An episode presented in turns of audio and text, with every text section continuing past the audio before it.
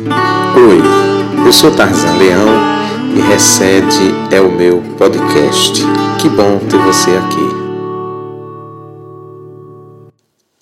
Há algo que me inquieta muito. É essa relação entre cristianismo e cultura e sociedade. Isso me inquieta. Algumas situações me inquietam. E esses dias eu tenho pensado muito sobre isso. Tenho pensado sobre essas questões, né? Até porque, vez ou outra, a gente é indagado, né? as pessoas perguntam, vêm tirar dúvida, pedir aconselhamento. Eu vou falar algumas questões assim bem concretas que parecem questões bobas, mas que não são, são muito sérias. E, e as pessoas ficam confusas, às vezes as pessoas ficam perturbadas por causa disso, têm sua rotina alterada, e é preciso muita sabedoria, muito cuidado para lidar com algumas questões. Então vamos assim é, por partes, né? Como diria Jack Estripador, né? Vamos por partes, né? Eu me lembro há algum tempo de um jovem ministro de louvor, um amigo meu, era ministro de louvor na igreja, tocava, cantava e de repente ele casou, né? E, e recebeu o convite para tocar e cantar em restaurantes, né? Restaurante, em restaurante. Não era propriamente em barzinho, né? Como a gente diz assim, mas num restaurante. E tocava à noite ali. Evidentemente, ele ficava tocando e as pessoas comendo, bebendo, se divertindo, mas um ambiente que eu diria um ambiente muito familiar, inclusive. Nada que, que depusesse é, com a vida cristã ou que depusesse contra o Evangelho. Mas aí esse, esse jovem, ele começou a ser questionado e cobrado na igreja porque ele era ministro de louvor e ao mesmo tempo estava num restaurante tocando música popular, música do mundo, conforme foi dito, né? Música popular, música do mundo, para as pessoas que ali estavam bebendo, se divertindo.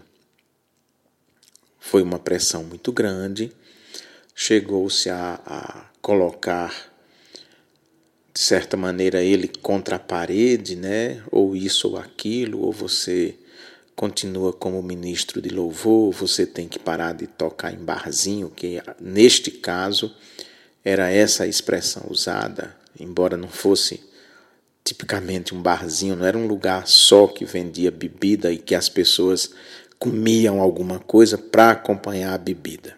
É o contrário, as pessoas bebiam para acompanhar o que estavam comendo, né? E aí ele é, casado e tudo e ganhava um dinheirinho bom, tocando e cantando na noite e deixou o, o, o ministério de louvor, deixou o ministério de louvor e fez, vamos dizer assim, carreira, né, na área da música e e cantando à noite, tocando. Essa é uma primeira situação, né? Que parece fácil, mas não é. Há muita incompreensão a esse respeito. Há muita falta de, de, de sabedoria em lidar com questões dessa natureza, né? Como é que um jovem imagina você é um visitante, você é um visitante, você vai visitar a igreja, né? alguém convidou, vamos lá na nossa igreja, e você chega na igreja, é isso que se pensa, né?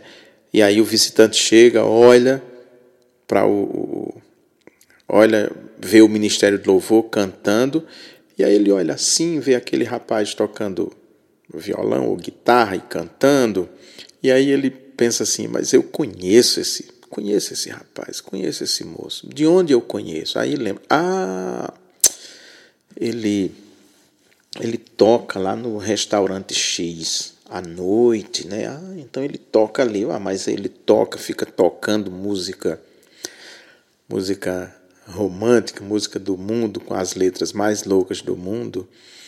E aí aqui ele fica tocando no altar, vamos dizer assim, né? Porque é assim que as pessoas se referem na linguagem comum, né? O altar, aquele espaço onde fica o púlpito, o ministério do louvor. E aí é, é incompatível. Essa é a compreensão que se tem, que isso é incompatível, que, que é incompatível você tocar na noite e ao mesmo tempo tocar no ministério de louvor. Isso é incompatível. Ou uma coisa ou a outra.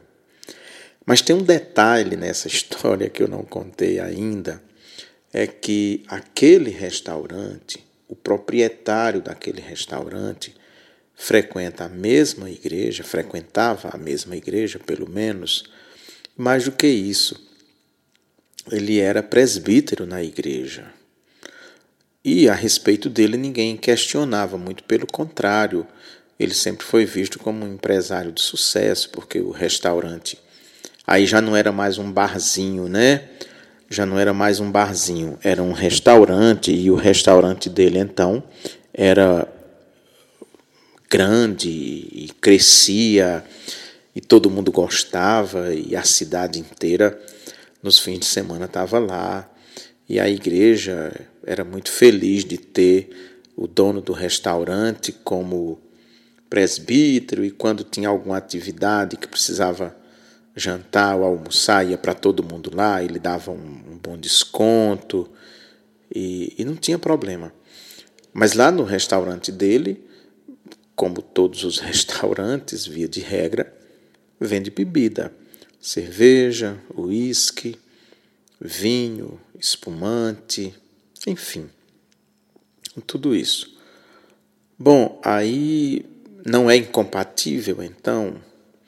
Quer dizer, então, que se a pessoa é, se converte, né, ou mesmo se ela já tiver, já for convertida desde sempre, né, tiver nascido e sido criada na igreja, ela não vai poder ter um restaurante, nesse restaurante vender bebida alcoólica, como é? E se ela tiver um, um supermercado, então, um crente é dono de supermercado, ele vai poder, dentro do supermercado, vender bebida alcoólica? Ele vai vender normal? E se for dono de uma farmácia, por exemplo? Dono de uma farmácia eh, e alguém chega para comprar a pílula do, do dia seguinte, né? a famosa pílula do dia seguinte. A farmácia dele vai vender pílula do dia seguinte. E se ele for dono de um cartório, o cartório dele vai, vai fazer união estável entre casais homossexuais? Vai ou não vai? Isso é coerente ou não é incoerente? É bom, então quer dizer que o jovem músico ele não pode cantar na noite e ao mesmo tempo ser ministro de louvor, mas o dono do cartório pode no seu cartório fazer união estável, o casamento, né, vamos dizer assim, popularmente falando, casamento gay, o cartório pode fazer, realizar casamento gay e ele ser liderança na igreja e não ser questionado por isso. O dono do supermercado pode vender bebida alcoólica. O dono do restaurante pode servir bebida alcoólica. Mas por que é que o ministro de louvor não pode tocar numa banda e, e, e, e tocar num clube, numa boate que seja tocar num, num barzinho mesmo, vamos para o barzinho, né? Ele, ele não pode tocar no barzinho. E por que é que pode, então, dentro da mesma igreja, ter pessoas com é, empresários, né? Que, que, que vendem bebida, que vendem a pílula do dia seguinte, etc, etc, né? Vocês estão vendo como são situações assim bem difíceis que não, não, não são simples. Imagina um advogado cristão. Presume-se que, que um advogado vai defender sempre alguém culpada.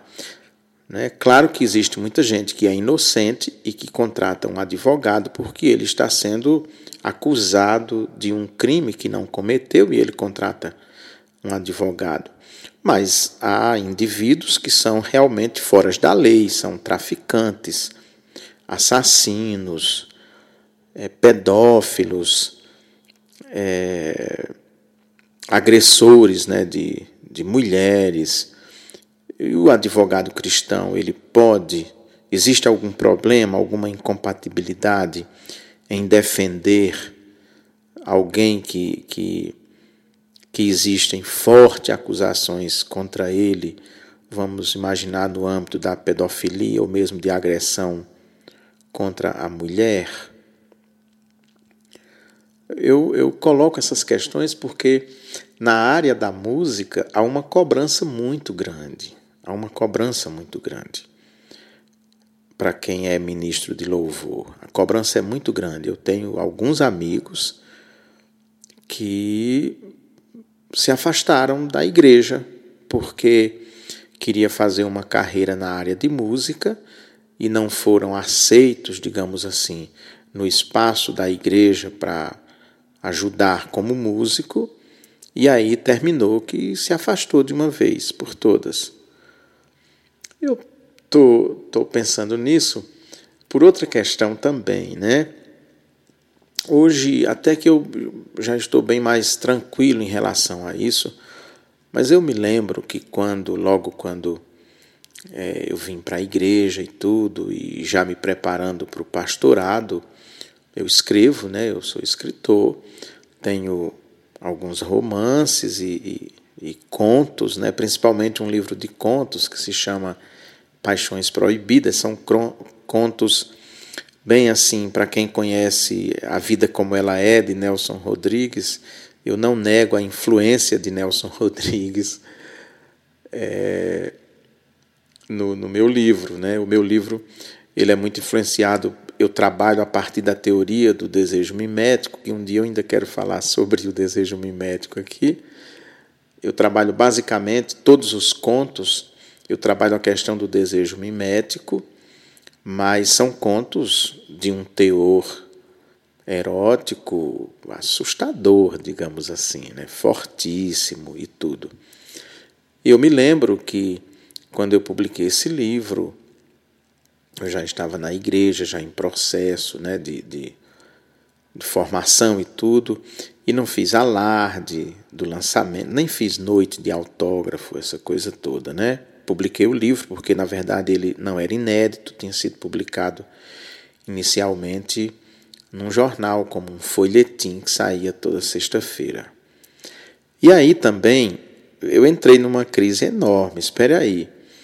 Como agora eu me preparando, sobretudo para o pastorado, eu vou poder escrever romances, eu vou poder escrever livros é, é, com algum teor erótico, por exemplo, eu vou escrever, isso vai ser é, é, aceito com tranquilidade. O que, que eu faço? Eu uso o meu nome mesmo ou uso um pseudônimo né, nesses livros, ainda que na, na orelha eu me identifique, inclusive com fotografia, mas na capa eu uso um, um, um pseudônimo é, é compatível? Não é?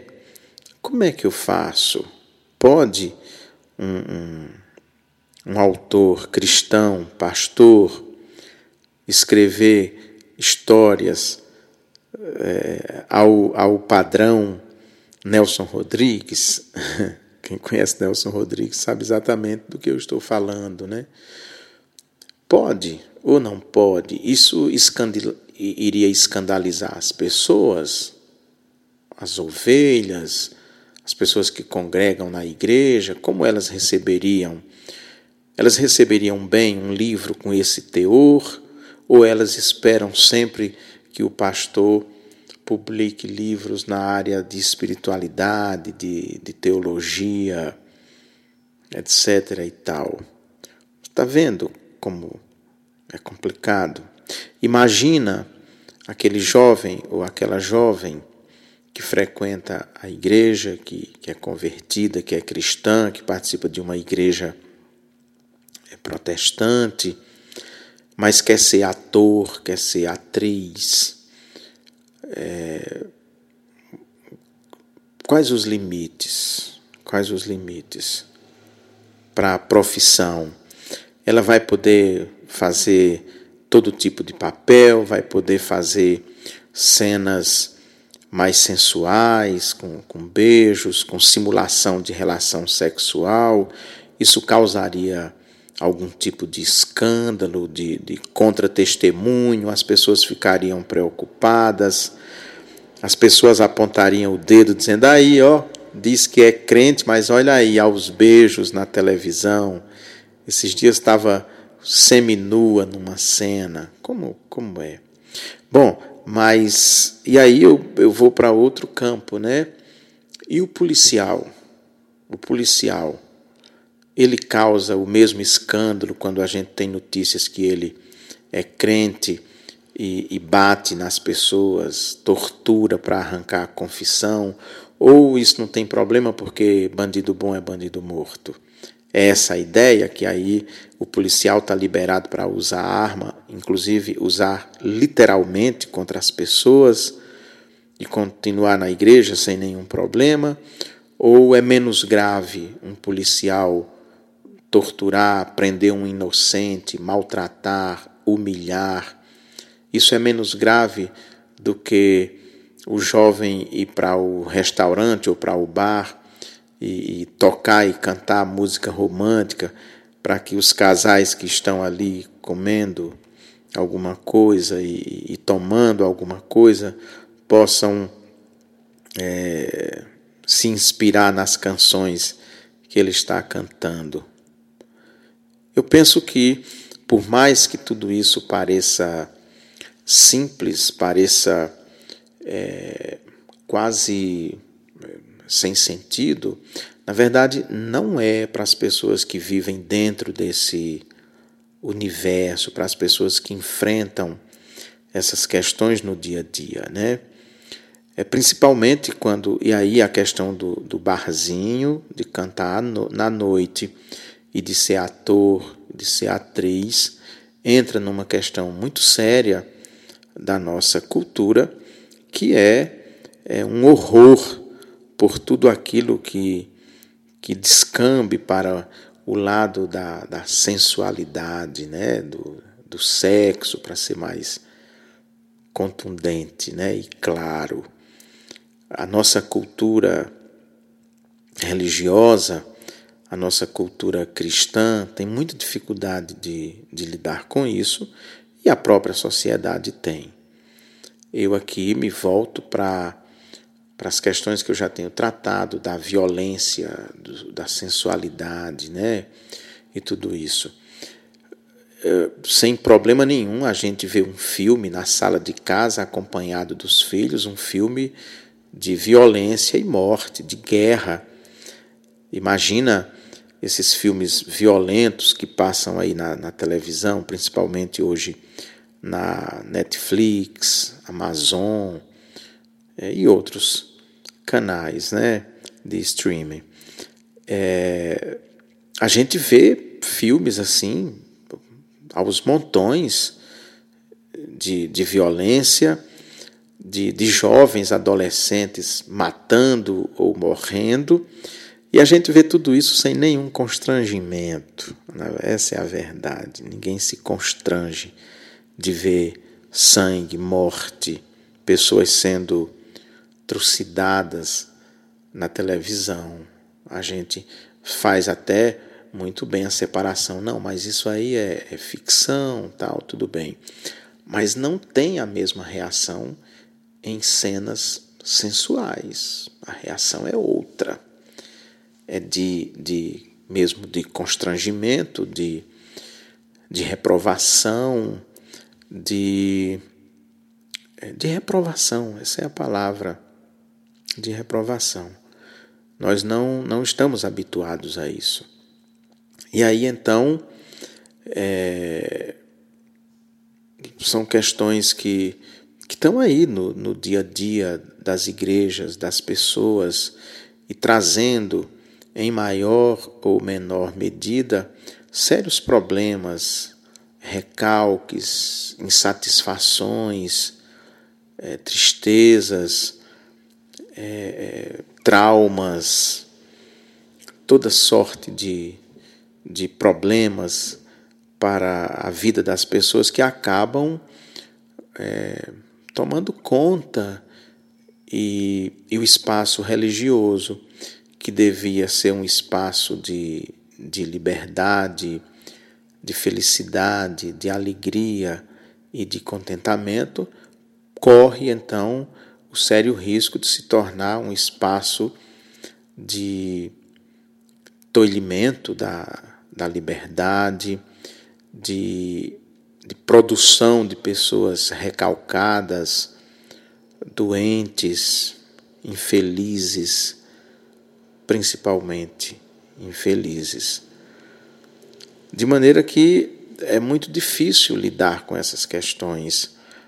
Não é fácil aconselhar essas questões, porque nem sempre nós somos compreendidos. Há uma, uma algo muito impregnado, né, assim, quase que, que na pele mesmo de todos nós, uma visão estereotipada do que é ser cristão, é, até mesmo para, e aqui de cristão evangélico, protestante, né, até mesmo para se contrapor ao cristão católico romano, que é muito mais liberal. Eu me lembro que quando eu vim da, da igreja, eu venho da igreja romana, católica romana, lá o espaço de, de, de liberdade, de felicidade e, e, de alegria era muito maior, né? Neste sentido. Porque, ao mesmo tempo que no meio protestante, crente, né? Se fala tanto da graça de Deus, que somos salvos pela graça, que ninguém é salvo por mérito próprio, que não são as obras da lei. Isso é muito, isso é martelado nos púlpitos, martelado o tempo todo, o tempo todo, o tempo todo, que nós somos salvos pela graça, que nós fomos remidos na cruz, que a justiça de Cristo nos foi imputada, que nós não, não temos participação nenhuma no processo de salvação, e de fato é nisso que nós cremos e é isso que, que diz a Sagrada Escritura. Mas aí, em contrapartida, o, o nosso mundo protestante, evangélico, é muito mais rígido nessas questões de, de moralidade, comportamento, do que os católicos romanos. Isso, para mim, no começo, isso dava um nó na minha cabeça, né? era um, é um grande paradoxo, uma grande contradição. Né? Como é que nós vivemos sob a graça, mas ao mesmo tempo vivemos debaixo de uma opressão tão grande, né? de uma rigidez tão grande, de, de uma exigência tão grande a respeito de usos e costumes, de comportamentos e, e, e tudo mais, né? É, você chega, voltemos para o restaurante, né? Você chega no restaurante e você ninguém se assusta de chegar e, e um católico tá bebendo ali com a família, tomando uma cerveja ou uma dose de uísque eu não estou falando de embriaguez, não estou falando da pessoa sair sem conhecer o rumo de casa, né? Eu estou falando de uma coisa bem saudável. Mas que impacto teria você chegar e se deparar com um presbítero, uma família que está lá na igreja, na mesma igreja sua, o próprio pastor numa mesa com a esposa e uma, e uma taça de, de uma tulipa de, de chope na mesa, que impacto isso teria para você? Que impacto teria? Então, bom, mas aí é claro que quando a gente fala que é salvo pela graça, nós não estamos negando aqui a lei moral, né? Não estamos negando a lei moral. A lei moral não foi anulada, ela continua valendo e nós cremos nisso, e é isso que diz o Novo Testamento todo. Quando nós vamos principalmente para as cartas paulinas, isso salta aos olhos a cada capítulo, praticamente, né? Não é disso que estamos falando, de uma dispensação da lei, não estamos falando de dispensação da lei, mas me parece um pouco paradoxal nós defendermos tanto a salvação pela graça mediante a fé e ao mesmo tempo uma exigência tão grande de determinados é, comportamentos que todo mundo tem que ter, porque senão é, é como se nem estivesse salvo, né? Então, quando eu penso essa relação cristianismo, cultura, cristianismo e arte, cristianismo e sociedade, eu, eu penso que nós precisamos avançar muito ainda na reflexão teológica, na reflexão filosófica dessas questões todas, porque nós carecemos de ter uma, uma comunidade, uma congregação, uma igreja de, de pessoas santas, de pessoas que levam uma vida moral íntegra, mas ao mesmo tempo pessoas felizes, satisfeitas com a vida. Jesus Cristo, ele diz, né, vinde a mim todos que estão cansados, porque o meu jugo é suave, é leve, né? Ou seja, ele dá algumas dicas importantes do, do seu segmento, né? E critica muito o farisaísmo justamente por essa exigência que o farisaísmo tinha no cumprimento de determinadas regras, rituais, moralidade, uma série de questões que o próprio Jesus Cristo vai criticar. E quando aquela mulher que é surpreendida em adultério lhe é trazida para ele eh, dizer uma palavra sobre aquilo ali, ele olha para os acusadores e diz: Meu amigo, quem não tiver pecado, por favor, atire aí a primeira pedra. E eu estou esperando, pode atirar, mas é quem não tiver pecado. Então todos vão embora, vão jogando a pedra no chão, vão embora. E Jesus Cristo ainda dialoga com ela: Mulher, onde é que estão os que te acusavam? Ninguém? Foi embora todo mundo? Ah, então tudo bem, ó, muda de vida muda de vida é, e, e, e, de certa maneira, convida a mulher para iniciar o caminho do discipulado, né, do segmento. Mas é, eu penso que nós não, não nos relacionamos muito bem com a sociedade, não nos relacionamos muito bem com essas questões todas, né? Por mais simples que sejam, por mais comuns que sejam, em todas as áreas, né?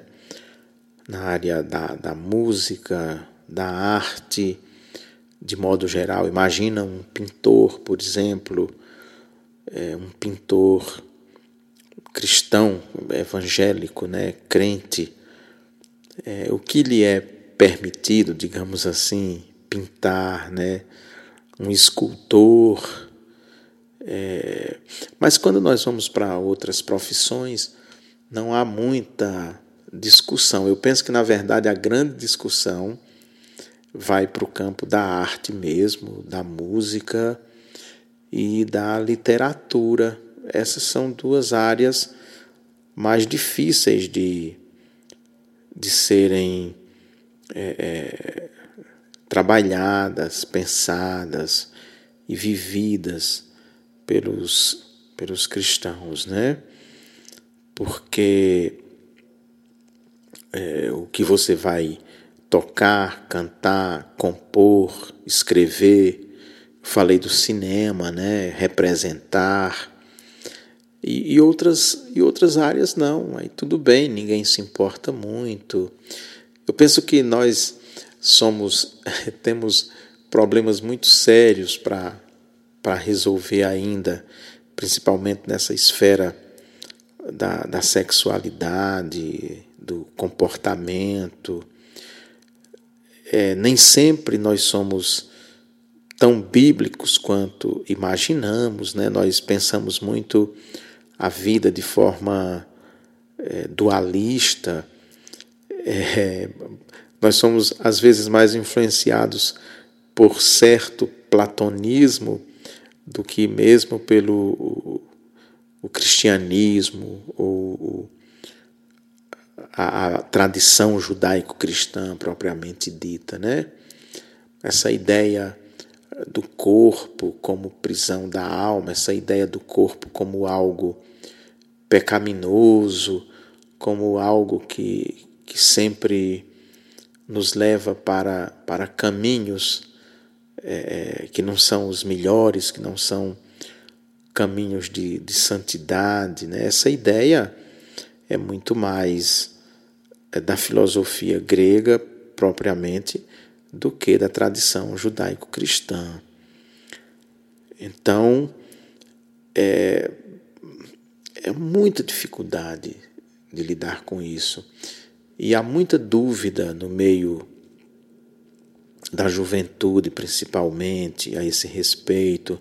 E em virtude disso, muitos acabam se afastando do ambiente religioso, porque não veem ali no ambiente religioso, no ambiente da igreja, para ser mais claro, um espaço de de liberdade, do exercício da felicidade, da alegria, mas como um espaço de opressão. Muitos saem, muitos saem. Alguns ficam cheios de, de recalques e, e infelicidade, tristeza, revolta, e aí quase sempre é, jogam toda essa sua frustração nas outras pessoas quando tem algum cargo de liderança, alguma coisa que pode decidir a vida das pessoas, né?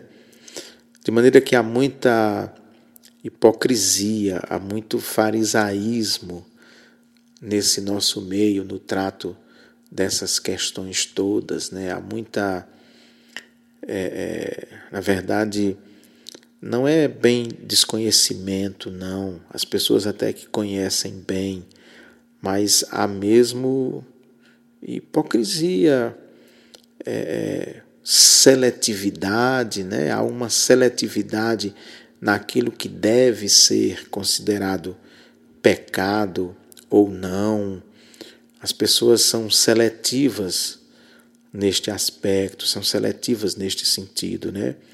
E aí nós vamos construindo espaços de vivência de fé que eram para ser espaços de inteira felicidade, alegria, contentamento, compreensão, amor, acolhimento, é, é, e se torna é, num espaço ruim, persecutório, de pessoas ressentidas, magoadas, infelizes. Né? Precisamos avançar muito ainda nestes aspectos. Eu não sei exatamente de onde nos vem essa, essa herança né? tão, tão conservadora, talvez influência de, de certo puritanismo, né, que via no corpo e nas relações sensuais algo extremamente pecaminoso? Eu não sei. Realmente eu não sei. Eu, eu levanto essas hipóteses assim, mas como é, uma divagação, né? como uma divagação, uma fuga do tema para buscar uma explicação, mas de fato eu não sei. Fato é que eu percebo isso, eu vejo isso, eu, eu me deparo com isso, as pessoas me perguntam sobre isso, se aconselham sobre essas questões todas. E aí é, muitos se surpreendem, outros se escandalizam, porque eu penso o cristianismo de uma forma um pouco diferente, né? numa linha muito mais é, é, suave, livre, é, um cristianismo que se preocupe com ou se preocupa, né, com o essencial, com as questões essenciais e com a salvação, com a, com a recuperação, a restauração, né, de cada pessoa individualmente, levando em conta que isso pode demorar muito tempo, um longo processo, uma, uma longa argumentação e uma longa caminhada do princípio ao fim e que só termina na morte. Eu penso que nós somos muito apressados neste sentido, né? E aí, por sermos muito apressados e cobrarmos das pessoas, rapidamente elas aprendem ali alguns jargões evangélicos, começam a se vestir como evangélicos, falar e se manifestar como evangélicos, mas sem ter a alma de Cristo. É aquela ideia, né? O hábito não faz o monge, né? As pessoas acham que que esse conformar-se a determinado padrão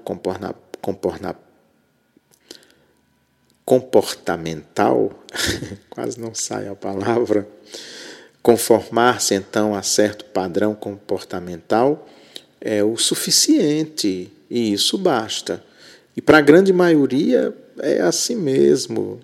O que se vê é, é isso. Não olha o coração, não olha a alma, não se olha os pensamentos mais recônditos, as atitudes mais profundas e íntimas fica se olhando a superficialidade. Então, sempre que nós pensamos cristianismo e cultura, cristianismo e sociedade, cristianismo e arte, nós temos essa dificuldade porque, inclusive, são poucos autores que, que se que enveredam por esse caminho de pensar, de refletir. Nós não temos. E quando é, você tem algum autor cristão, então faz é, escreve textos tão piegas, tão não dou conta, é muito difícil. Quando a gente vai para a Bíblia, aí você vê então a Bíblia narrando os maiores absurdos, as coisas mais loucas que a gente que nem a mais louca literatura imaginava. E a Bíblia conta, está lá. Né? Foi lendo, relendo, pensando e repensando, por exemplo, o meu papel como, como ficcionista, né? eu lendo e relendo e pensando a Bíblia, eu disse: puxa vida, eu sou apenas um, um, um narrador, eu sou apenas um narrador que cria histórias mas cria histórias que são vividas e olha lá se se minha literatura ou se é a literatura de modo geral dá conta de falar aquilo que a própria realidade faz. A realidade é muito maior do que a literatura. A realidade deixa o mais criativo dos autores boquiabertos boquiaberto, porque a realidade nos apresenta problemas, contradições e questões que nem o, o, o mais inspirado ficcionista chega a pensar. Essa é a grande verdade. Então as pessoas se escandalizam com as novelas, né, as novelas da Globo. Então, nossa, no meio evangélico, né, fora Globo lixo, etc, etc, porque toda novela da Globo tem isso, toda novela da Globo tem aquilo. Na verdade, as novelas reproduzem a vida. Essas questões todas estão aí diante de, de nossos olhos, essas questões todas estão no nosso dia a dia, debaixo do nosso nariz. E aí eu volto para aquela questão que eu já citei. Ninguém reclama das novelas, por exemplo, quando tem cena de, de violência, a polícia entrando no morro, atirando, uns matando os outros. Ninguém reclama disso, mas as pessoas reclamam de outras questões, principalmente quando essas questões dizem respeito à moralidade, à moral sexual, principalmente ao comportamento, né, essa coisa toda. Aí fica todo mundo louco, escandalizado, mas é, não diante da violência, por exemplo, né, não diante da violência. Então, é, é muito difícil.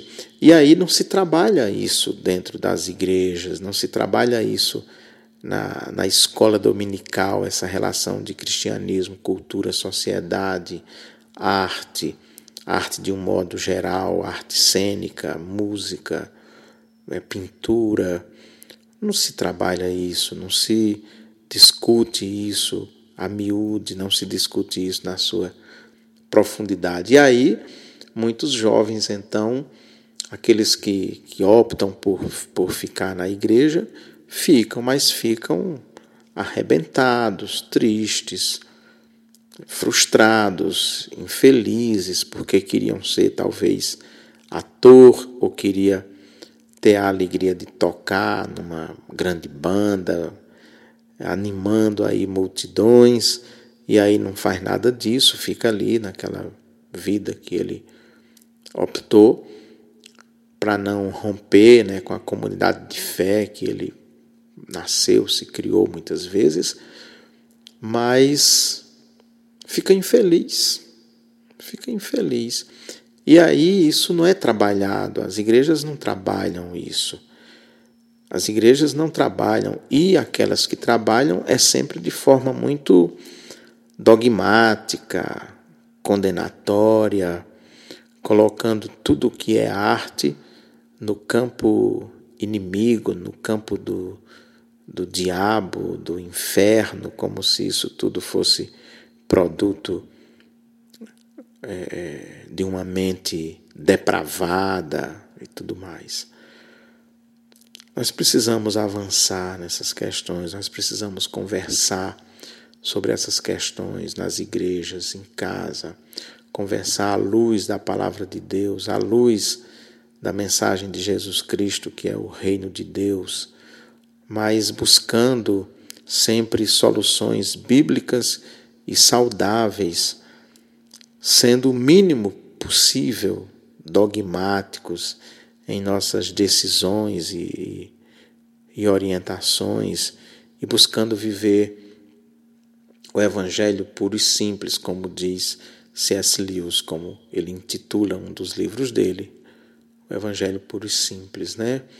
Esse cristianismo primitivo é, que buscou Francisco de Assis, né? Francisco de Assis buscou esse cristianismo primitivo ali do, do Evangelho, uma vivência autêntica, com alegria, com felicidade, sabendo-se pecador, a pior das criaturas, portanto, sem nenhuma condição de julgar e apontar o dedo para os outros, e acolhendo todos aqueles que se aproximam do Evangelho, acolhendo de uma forma saudável, bacana.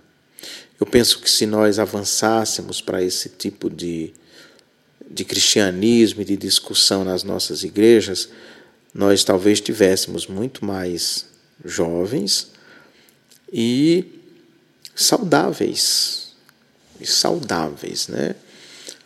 Jovens saudáveis, diga-se de passagem, né? Talvez aqueles que, que saíram, que deixaram o ministério de louvor, que deixaram a companhia dos seus irmãos, amigos, parentes, familiares, porque queriam seguir uma carreira no campo da música, estivessem ainda conosco, louvando, adorando, tocando, sem uma posição muito radical. Mas nós fazemos isso, como eu falei já desde o começo, só com determinadas profissões, outras não, outras tá tá liberado, né? Tá liberado. Pode-se ser político, corrupto, evangélico, que ninguém se preocupa muito, desde que ninguém quer saber se ele é corrupto, se ele está aliado ao pior que tem no Congresso Nacional, desde que ele levante algumas bandeiras identificadas com a causa evangélica. Se ele levantar essas bandeiras identificadas com a causa evangélica, o resto então está liberado porque isso não nos diz respeito. Essa é mais ou menos a ideia, né? Então, há uma incoerência muito grande, na verdade, eu, eu vejo isso, né? Há uma incoerência muito grande, há uma, uma deslealdade muito grande para com, com muitas pessoas e, e profissões que são é, é vistas como profissões abjetas e, e anti-evangélicas, quando se fecha os olhos para outras situações, às vezes até piores, mas se fecha os olhos por motivos vários, por interesses quase sempre econômicos, né? Como eu falei, não há problema nenhum alguém ser dono de um, uma distribuidora de bebida, dono de um, um grande supermercado que vende bebida. Ele pode até, qualquer igreja vai até querer que ele seja presbítero, que seja uma grande liderança. O que não pode é o jovem, a jovem que está na igreja, que ama Jesus, que adora Jesus, que entregou sua vida a Jesus, esse não pode tocar e, e cantar música popular brasileira num restaurante para que os casais possam namorar, né? se, se amar, como muitos fazem. Vivemos, eu penso que, que a, a grande questão é mesmo essa, essa incoerência, né? essa incompatibilidade entre esses dois mundos né? que, que é colocado ou colocada nessa incompatibilidade, mas o Senhor disse que, embora nós não sejamos do mundo, mas nós estamos aqui.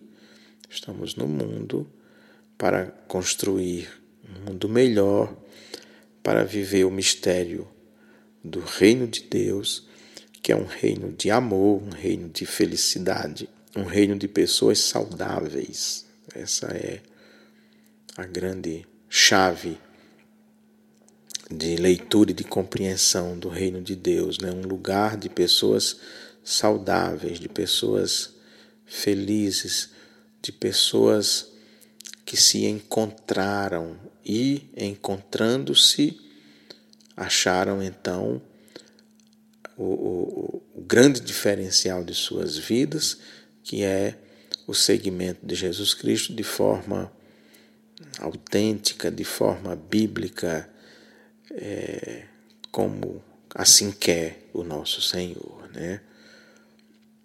Então, é, enfim, eu penso sobre essas questões. Eu não sei se todo mundo pensa sobre isso, eu não sei se todo mundo olha para isso, se as pessoas dão a devida atenção a essas questões ou se é algo muito particular. A mim me inquieta muito, né? A mim me inquieta. Eu até estou num período é, é, sabático, ou mais do que isso, não é bem num período sabático, mas eu estou num grande, num grande deserto criativo, né? Estou num deserto criativo. Não tenho escrito nada na área de ficção já tem algum tempo. Estou num grande deserto criativo que houve esse bloqueio de certa maneira quando eu fiz a pergunta, né? Bom, e agora eu posso continuar escrevendo romances, histórias de, de amor como escrevi, pensar como pensei. Desde esse momento eu dei uma travada e entrei nesse deserto criativo, né? Mas eu imagino que quando eu atravessar esse deserto criativo, que chegar em boa terra, ou ainda que no deserto, mas que passe por algum oásis, já vai ser muito mais tranquilo poder escrever, poder pensar, poder criar sem nenhum tipo de, de grilo né, em relação a essas questões todas, né? Até porque nós não escrevemos nada mais do que a própria vida e como tão bem se expressou Nelson Rodrigues, a vida como ela é. O que temos que fazer é isso, a vida como ela é. De, de maneira que eu penso que para o artista cristão é sempre muito difícil, é sempre muito complicado se deparar com, com essas questões no meio da caminhada e, e, e muitos são questionados e bloqueados e, e, perdemos grandes artistas por causa disso. Talvez grandes artistas são desperdiçados porque o meio não dá conta de, de absorvê-los, não dá conta de fazer um debate sério, honesto. Os pastores nem sempre são preparados para isso, a liderança nem sempre é preparada para isso. E aí desperdiça-se muito capital humano por falta de, de conhecimento bíblico, de intimidade com Deus, de intimidade com a palavra de Deus.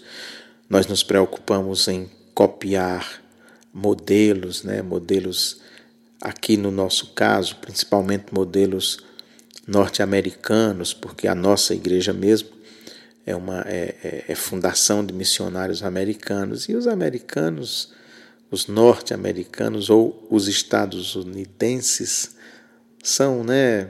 A gente já sabe muito bem as questões que os inquietam tanto, né? E termina que nós somos herdeiros da parte ruim, da parte ruim, dessa parte é, medíocre, farisaica, é, que é muito forte, né? Que é muito forte. Então, é isso.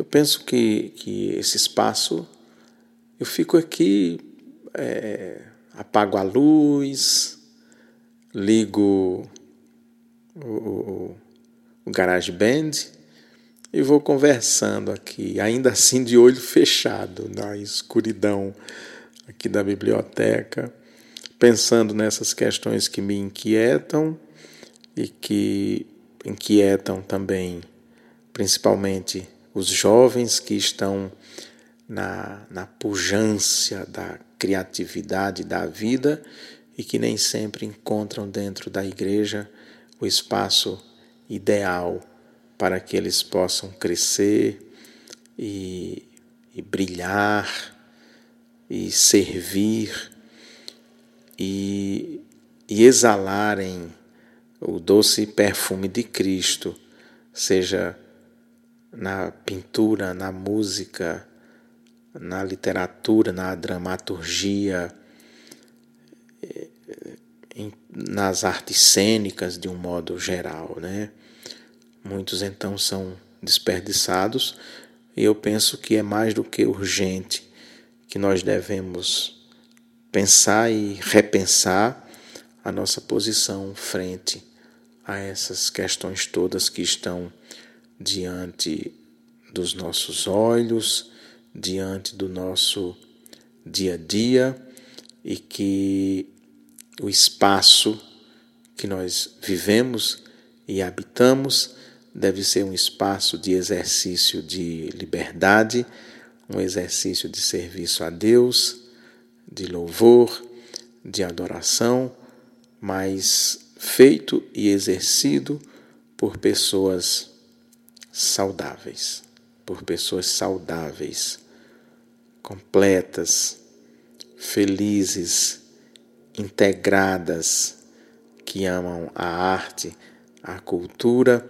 e que não veem na arte e na cultura opositores de Deus, mas como extensão da obra do grande Criador, do artista por excelência, que é Deus, a quem nós servimos e adoramos. Eu penso que por hoje está bom, né? Um grande abraço, muito obrigado você que, que conseguiu né, ficar esse tempo todo, quase uma hora, me ouvindo, quase que em confissão. Mas eu quero convidá-lo a pensar também essas questões e a ser mais tolerante e compreensível diante de tudo isso. Um grande abraço e até breve. A gente volta. Tchau, tchau.